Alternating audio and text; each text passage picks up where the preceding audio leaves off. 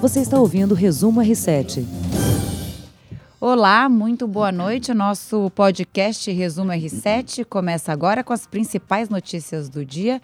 Salve, salve, Heródoto Barbeiro. Salve, salve também, povo do R7. Hoje com bastante coisa para frente. Bastante coisa. Vamos começar pela reforma da Previdência. O presidente da Câmara, Rodrigo Maia, entregou a PEC da Previdência ao presidente do Senado, Davi Alcolumbre, uma formalidade entre os dois presidentes que inicia uma nova fase, uma nova etapa na, na tramitação da reforma. Faça as suas considerações, Bom, porque tem muita coisa para a gente falar sobre esse assunto. Tá, então olha, a primeira coisa é o seguinte: ela foi aprovada na Câmara dos Deputados, agora precisa de duas votações no Senado, porque é uma PEC, é um projeto de emenda constitucional. Você vai demorar muito? Provavelmente 45 dias a 60 dias. Uh, eles podem mexer na PEC? Pode. Se mexer na PEC, vai dar um problemão, porque aí ela volta para a Câmara.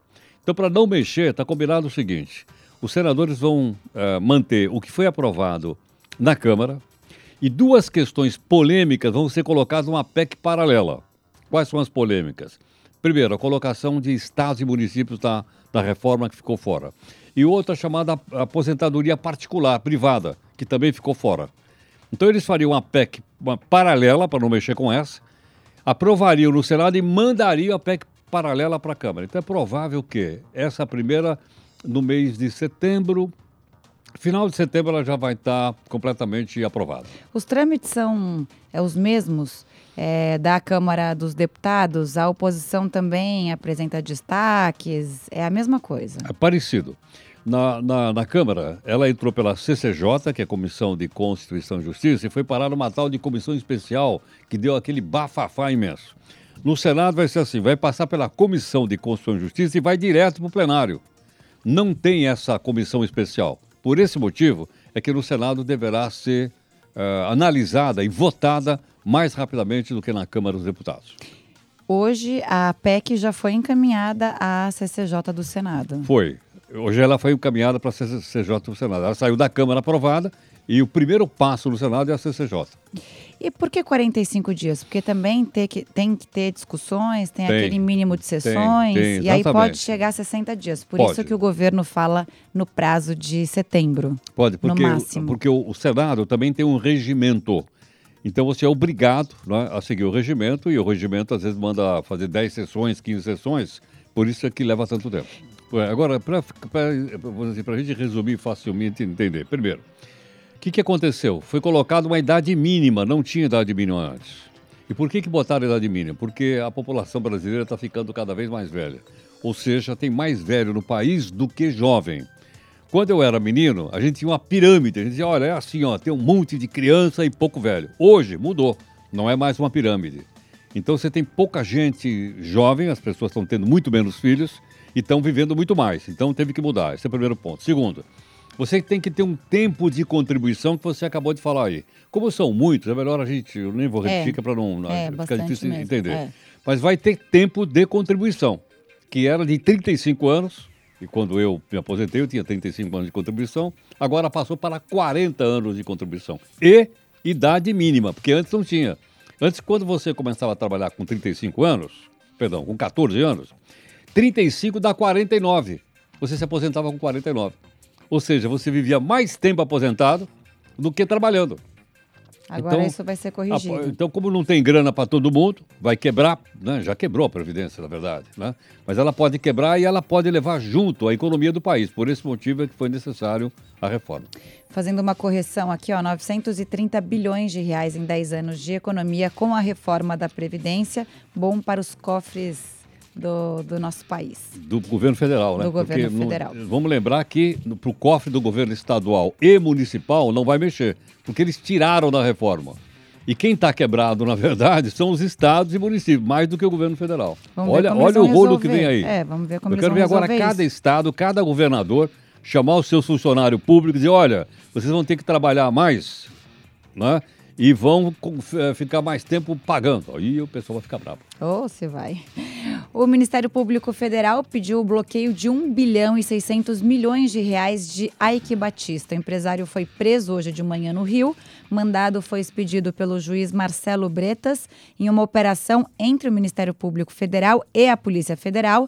O bloqueio é sobre bens não só dele, mas dos filhos também, Thor e Olim, Batista, a investigação apura se houve crimes de manipulação de mercado e a utilização de informação privilegiada. Olha, um detalhe interessante é o seguinte: a justiça brasileira, há muito tempo, ela não fazia o seguinte: ela não bloqueava os bens do cara. Aí o cara pegava um, dois anos, saía, ela pegava toda essa grana, agora não. Agora você vê que eles estão sempre bloqueando os bens da pessoa.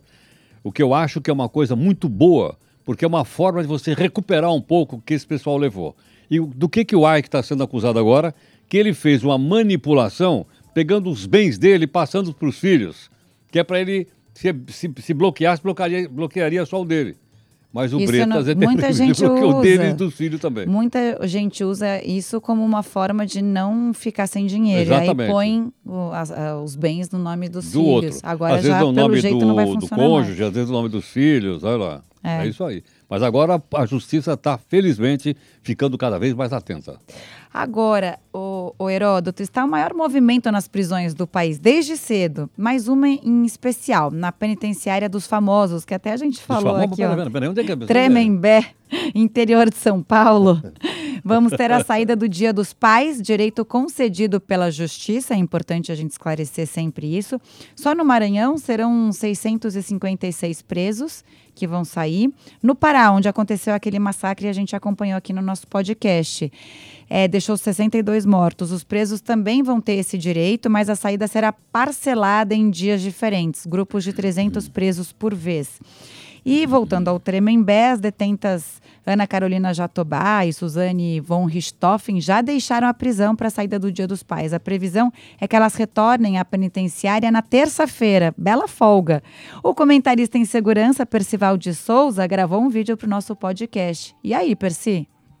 Oi Camila, considerado Heródoto. Estamos aqui falando sobre essa saidinha, mais uma, prevista para o Dia dos Pais. Aliás, um grande número de prisioneiros vai ter essa autorização por uma semana.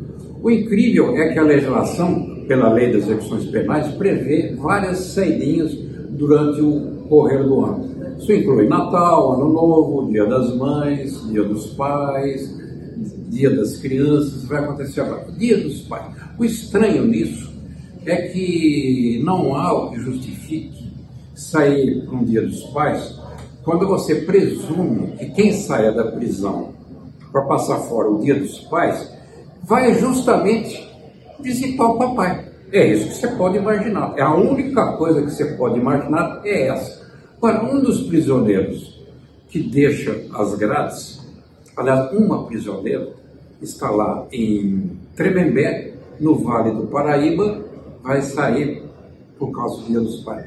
Quem é uma das prisioneiras? Suzane Richthofen. que fez Suzane Richthofen com o papai? Matou-o a pauladas na companhia do seu namorado e um amiguinho dele, os irmãos Cravinhos. E também aproveitou, já que matou o pai, matou também a mãe que estava junto. Ela já saiu no dia das mães para visitar a mãe que está num túmulo. Agora ela vai sair de Tremembé para o dia dos pais também não visitar o papai que igualmente está num túmulo. Isso é um absurdo, isso é uma brincadeira, isso é um estímulo à impunidade o judiciário precisa urgentemente arrumar uma desculpa melhor para justificar a saidinha. Por quê? Sair no dia dos pais depois de ter matado o pai, realmente não dá para aceitar. É, não dá para entender realmente. É, exatamente. Não dá para entender o que, que elas também hum. fazem, né? Não tem pai para visitar. É um crime hediondo, sabe, tem um projeto de lei é, no o nome Senado. É saída dos pais. Não quer dizer que a pessoa vai sair para ver o pai. Mas ela talvez não precisasse é, desse benefício, é, não, já que é seguinte, cometeu um crime bárbaro contra os genitores. Você não pode dar o benefício para um e não dá para outros. Ou todo mundo é igual perante a lei, ou as pessoas não são iguais perante a lei. Eu acho que a questão é essa que o Percival tocou agora. É a lei de execução penal. Está escrito lá. Vale para todo mundo. Então, para que isso mude, tem que mudar a lei da execução penal, que não existe em outros países do mundo. Lá, se você for condenado a 10 anos de cadeia, você vai ficar 10 anos atrás das grades sem sair. Não tem dia dos pais, dia da mãe, dia dos namorados, dia do cachorro, dia do gato, não tem nada disso.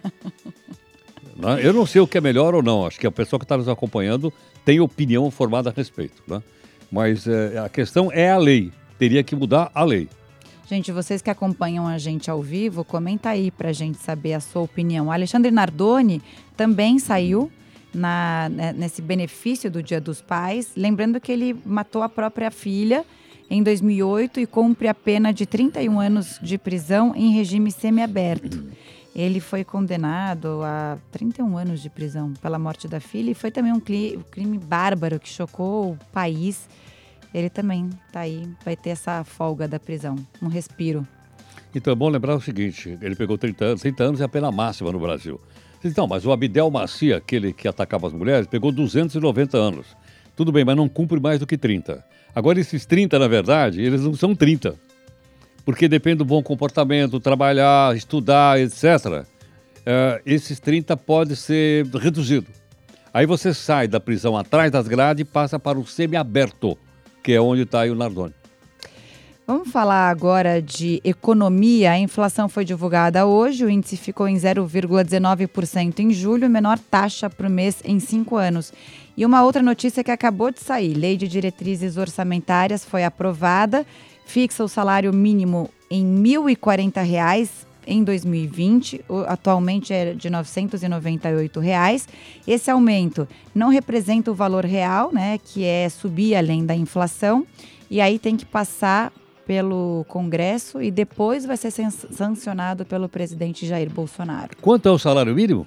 998 reais. E vai para quanto? 1.040 reais. Então vai aumentar 50 reais, 40 e poucos reais. É. Sabe de quem é essa proposta? É de um deputado chamado Cacá Leão. Não é caca de leão, hein? é Cacá Leão. Sabe o que esse cara quer? Esse cara quer dobrar o fundo partidário para a eleição do ano que vem. Nós gastamos com esse pessoal, na eleição passada, 1 bi 400 para eles fazerem campanha. Ele já colocou no orçamento 3 bi 700. Quer dizer, o cara que coloca 3 bi 700 para eles gastarem com campanha eleitoral, dá menos de 50 reais de aumento do salário mínimo. Por isso que eu brinquei com o nome do cara. Marca o nome dele aí, ó. Manda lá uma mensagem para ele. É o Cacá Leão. Salvo engano, esse cidadão é da Bahia, deputado pela Bahia. Vamos marcar esse nome. É bem importante a gente saber quem é quem ali na política para a gente poder votar bem nas próximas eleições. Vamos então dar uma pincelada com André Avelar, editor de esportes do R7 no Pan de Lima. Fala, Avelar.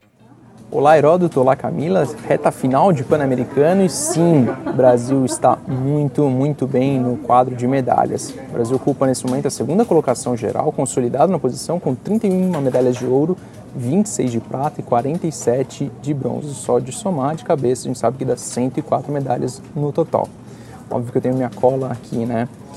Bom, gostaria de passar também um destaque da natação brasileira, sobretudo da natação masculina. Nos últimos Jogos Pan-Americanos, o time do Brasil tem, tem conseguido 10 medalhas de ouro, um número muito importante, um número bastante expressivo. E olha, para Lima 2019 deve ficar por aí também, tá? Vale a pena conferir o Marcelo Quereguini nadando 100 metros livre e hoje também o Guilherme Guido nadando 100 metros costas. Aí tem uma novidade que é a Ana Marcela Cunha, super campeã em maratonas aquáticas. Ela também nada hoje nos 800 metros. Vale a pena ficar ligado, viu? Um abraço, até uma próxima. Tchau. Um abração. Brasil indo bem. Legal, muito bem, bom, né? Bem feliz Segundo com esse lugar, resultado. Tá muito bem lá. Tá, tá. tá bem, bem mesmo. Teve até recorde, né, de ontem para hoje. Que mais foi lançamento ouro. de peso ou não? Lançamento é, de eu peso. Vi, acompanhei ontem. Você acompanhou? Acompanhou porque foi durante o jornal e a gente mostrou lá. Mas olha, o cara é forte, viu? Pela madrugada. O cara é ter forte. força. Eles treinam muito, né? E hoje é aniversário de 50 anos de uma das fotos mais famosas e imitadas também do mundo. Ela apareceu na capa do disco dos Beatles, em que eles atravessam uma rua famosa de Londres. Foi em 8 de agosto de 1969, na Abbey Road, que se tornou um ponto turístico obrigatório para os fãs da banda britânica. Vamos ouvir um trechinho.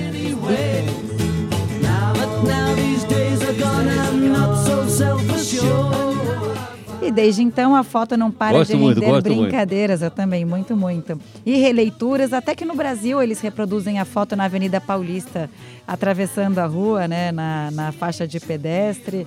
A imagem fez história, foi feita de improviso.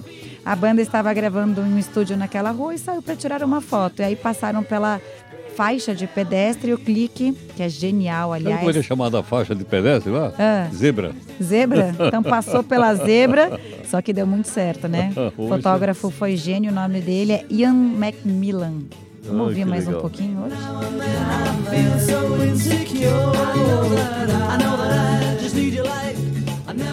E nesse Eu clima, Beatles, né? eu também. Nesse clima de Beatles, muito boa noite para você que nos ouve. Até amanhã. Até mais.